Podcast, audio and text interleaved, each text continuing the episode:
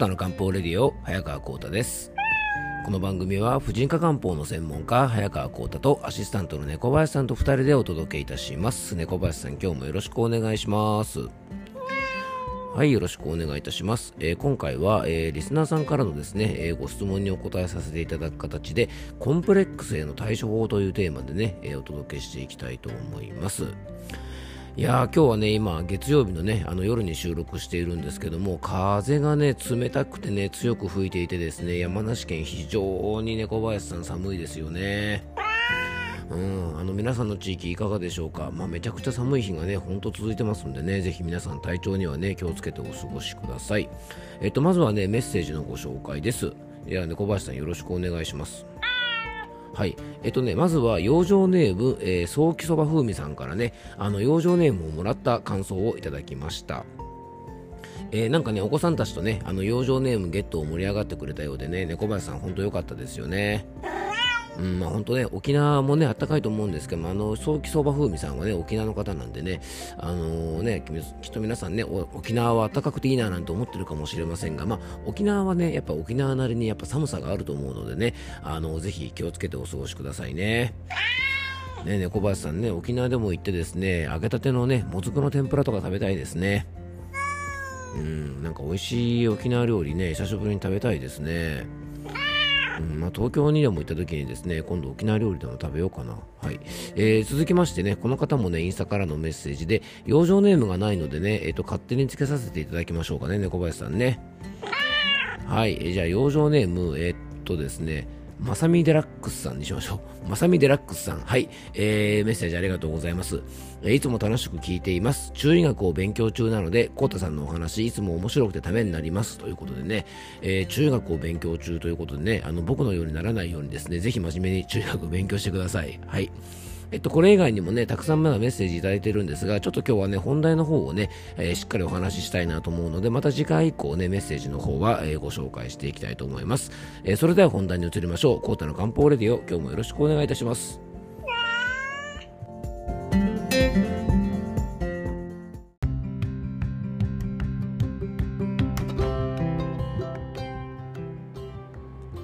はい、それでは今日のね、本題に入っていきましょう。今日はですね、養生ネーム、脱完璧主義さんからのメッセージをね、ご紹介していきたいと思います。えー、コー先生、こんにちは。漢方のお話もメンタル系のお話も、いつも、へえ、なるほど、と思いながら拝聴しております。いつもありがとうございます。えー、今回はどちらかというと、えー、メンタル系の質問をさせてください。先日こちらの番組でもボディポジティブのお話が出ておりました、えー、私は現在40代ですが20代から30代の頃は顔大きいね鼻低いね胸でかいななど身体的特徴を他者から直接言われたり相手の美的基準で外見の良し悪しをジャッジされることも少なくありませんでした。えー、男性も外見で周りから言われたり判断されることもあるかと思いますが女性の方がその傾向がより顕著かなと思います。最近はルッキズムやボディポジティブ、多様性、またエイジズム、年齢差別というワードもやっと世間で見聞きするようになりました。えー、しかし実際の現場、私の職場ではセクハラパワハラ防止対策は講じていても男性上司が男性社員に対してこのハゲがと言ってよくいじっています。その男性社員は毎回おちゃらけて笑って対応していますが、えー、それはその上司に気を使って周りの雰囲気を壊さないようにしているのだと思います。そんな時何も言ってあげられない自分もモヤモヤするし、その男性社員に申し訳なく思います。コータ先生は他者から、えー、身体的特徴など差別的な発言をされた場合、どのように対応されますか？私はこういう発言をする人や劣等感を煽るメディア等が減れば無理なダイエットや整形依存なども減ると思います。えー、コータ先生のルッキズムやボディポジティブに対する考え方についてもう少し、えー、聞いてみたいのと、えー、コンプレックスに対する受け入れ方もお聞きしたいです。周りから何と言われようがありのままの自分に自ら OK サインを出してあげられたら最高だと思います。こういう悩みを抱えている方も他にいらっしゃるでしょうかコータ先生のご見解を聞けたら嬉しいです。よろしくお願いします。ということでね、あのメッセージをいただいてね、ありがとうございます。えー、いいですね。このね、脱ね、完璧主義というね、養生ネームなんですが、脱とですね、完璧主義の間にですね、星マークがね、猫林さん入ってるんですよね。うん、これは素晴らしいですね。まあ、このね、星マークが入ってるといえばですね、やっぱダイヤモンド愉快とかですね、あとね、えー、角田博さんとかですね、あの、その辺をちょっとこう思い出すんですが、この星が入ってるというのがですね、個人的には非常に好感が持てますね。はい、えー、っと、ダイヤモンドユカイさん懐かしいですね。あの、レッドウォリアーズ非常に好きだったんでね、あの、ジョンという曲がね、レッドウォリアーズはおすすめなので、よかったら聞いたことない方、えー、ダイヤモンドユカイさんの美声を聞いてみてください。はい。ということでね、まあ今日はね、えー、っと、猫林さん、コンプレックスについてですよね。猫林さん？うん、そうですね、まあ、コンプレックスといえばですね今ねちょっとダイヤモンドユカイさんの話なんか出たんですがやっぱりあの Be My Baby って感じですよね猫林さんね。はい、まあ、そんなね、あの話をしてないで本題に入っていきましょう。はい、懐かしいですね、Be My Baby ね。はい。えっ、ー、と、じゃあね、ちょっと質問にお答えしていきましょう。まずね、ご質問としては、えー、コー先生は他者から身体的特徴など差別的な発言をされた場合、どのように対応されてますかということと、えー、コー先生のルッキズムやボディポジティブに対する考え方について、えー、もう少し聞いてみたいのと、えー、コンプレックスに対する受け入れ方をお聞きしたいですというね、えっ、と、こう2つのご質問がね、ありますね。えっとね、まず結論から言いますと、メッセージの最後にね、あの、脱完璧主義さんがおっしゃっていることが、僕はね、あの、すべてだと思います。あの、周りから何と言われようが、ありのままの自分に自ら OK サインを出してあげられたら、えー、最高だと思いますですね。あの、まさにね、その通りだと思います。あの僕はですね、まあ、よくたまにねネタにもしてますが体型的にはねあのでっちり鳩胸というね 体型であの胸板がですねすごく厚くてね、まあ、お尻もねあの大きいんですけども、まあ、これはねあのややもするとですね、まあ、いじられたりとかですねあのちょっとバカにされたりするようなこともあるかもしれませんが、まあ、僕はねボジティブあボジーポジティブの根源みたいなあの感じというとちょっと言い過ぎかもしれませんが、まあ、僕は僕なりにね自分のこういう体型も結構好きなのであの上手に活かしてねいろいろ毎日、えー、楽ししく過ごせているかなと思っております。はい。あのー、でもね、やっぱり、あの、コンプレックスを、やっぱ悩みとしてね、抱えてる方、僕とっても多いんじゃないかなと思います。っていうかですね、悩みやストレスと感じている方のうち、かなりの割合がですね、実はね、ストレスに思っていることの多くの割合が、やっぱりコンプレックスに対してって方結構多いと思うんですよね。で今回ご質問いただいた見た目に関するコンプレックスもそうなんですがそれ以外でもね例えばね金銭的なコンプレックスとか学歴のコンプレックスとか例えばね恋愛関係におけるコンプレックスとかあの見た目以外でもですね世の中には様々なことをねコンプレックスに感じてしまっている方って多いと思うんですね。でコンプレックスってね、まあ、言葉なんですけどもこれね実はあの劣等感っていうような意味合いでね最近使われることというか、まあ、そういう意味合いで使うことが多いんですがあの実はねあの心理学ではね複合的なとかねあのいろんな感情の複合体なんていう意味合いがあるそうです。まああのー、やっぱりあとコンプレックスね自分にはないものに対しての憧れであったりもしますよね。でね、最初の質問なんですが、コータ先生は他者から身体的特徴など差別的な発言をされた場合、どう対応されますか？ということなんですが、まあ、あの、本当ね、やっぱりこういう他者の体の特徴とかね、そういったものをですね、あの、持ち取り上げて差別的な発言をするっていうのは、やっぱりね、あの、先ほどの上司のね、あの、まあ、えー、脱完璧主義者さんのですね、会社の上司の方みたいに、まあ、そういうデリカシーのない方ってね、まあ、本当にあの、まあ、最悪だなとは個人的に思います。まあ、だいぶね、あの、やっぱ世の中の風潮もあって減ってきてはいるのかもしれませんが、まあ、セクハラとかパワハラとかね、モラハラ含めて、未だにね、まあ、そういう人がですね、まあ、そのデリカシーのかけらもないようなね、あの、おじさんがいると思うとですね、ちょっと情けなくなってきますよね。まあ、本当ね、個人的にはね、僕にそういうこと言ってくる人はですね、もうウエスタンラリアットかですね、デコピンフロムヘルで、あの、もう泣かしてやろうかなとは思うんですけども、まあ、あの、冗談さておきですね、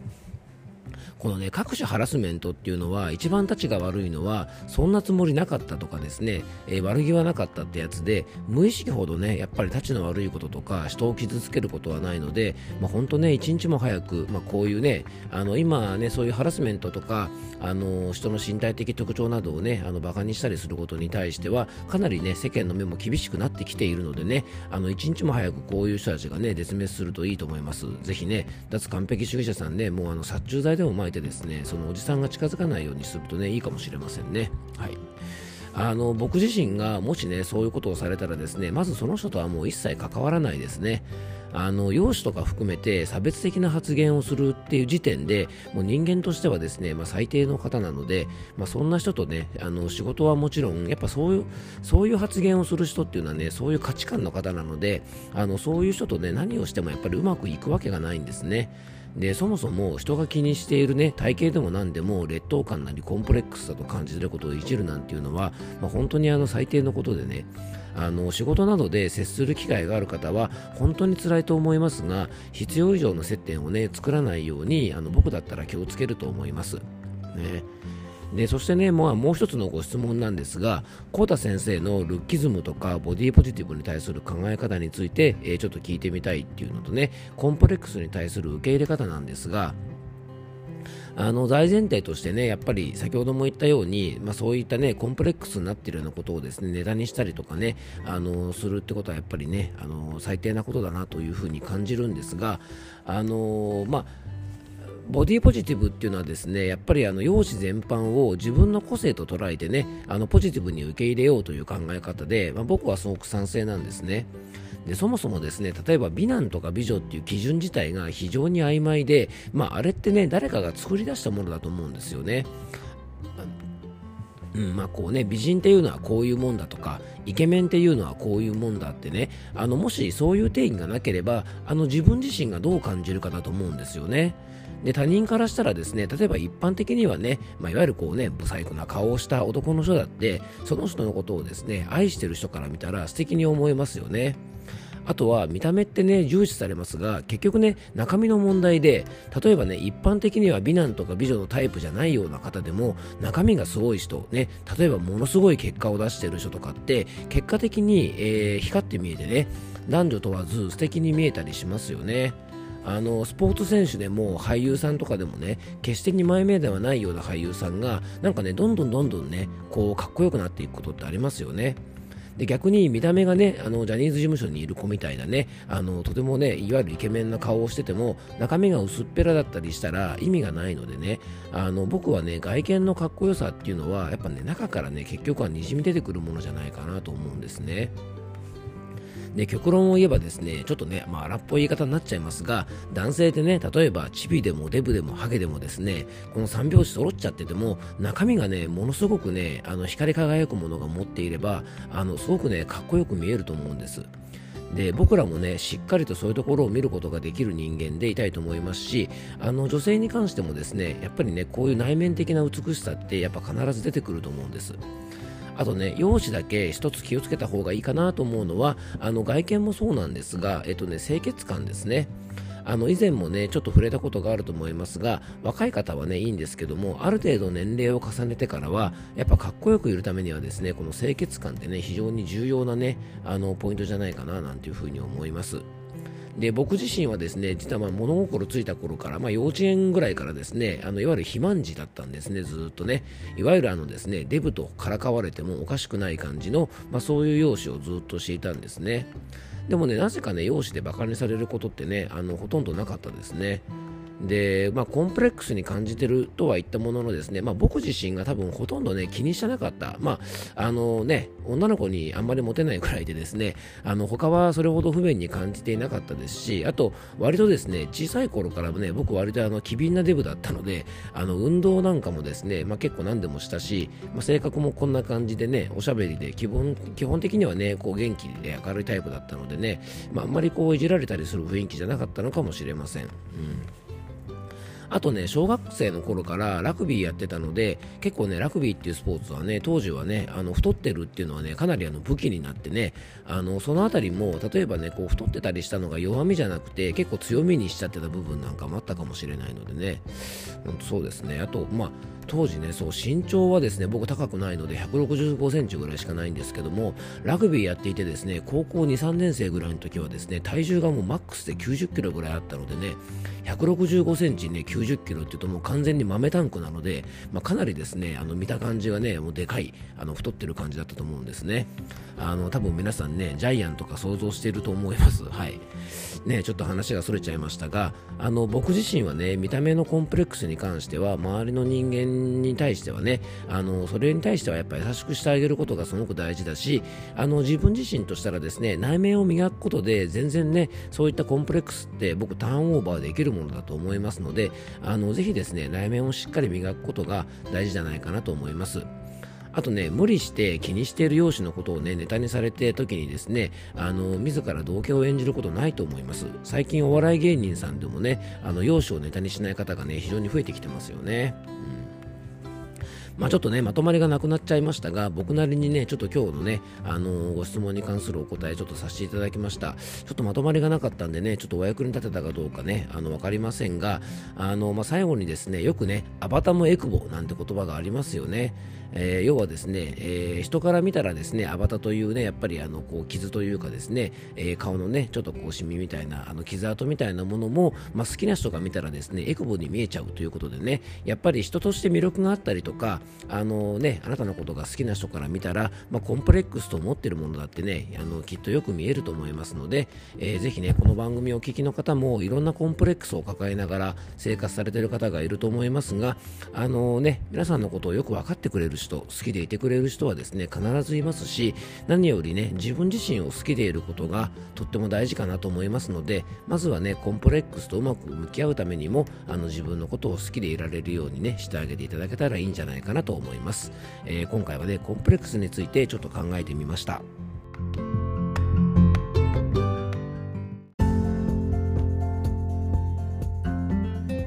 はい、今回もクロージングのお時間です。えー、ちょっとね、本題の方が長くなっちゃいましたけども、あのー、養生ネーム、脱完璧主義さんからですね、いただいたね、あの、コンプレックスに関するね、えー、メッセージをもとにちょっとお話をさせていただきました。あのー、本題の方でも話しましたが、結構いろんなことってね、僕たちコンプレックスでね、コンプレックスに思いがちなところがあるんですが、まあ、それもね、ちょっと考え方によって、いろいろ受け取り方も変えることができると思いますので、え少しでも今日のお話がね、役に立てば嬉しいなと思います。はい。ということで今日も聞いていただきありがとうございます。どうぞ素敵な一日をお過ごしください。漢方専科サーター薬房の早川浩太でした。では、また明日。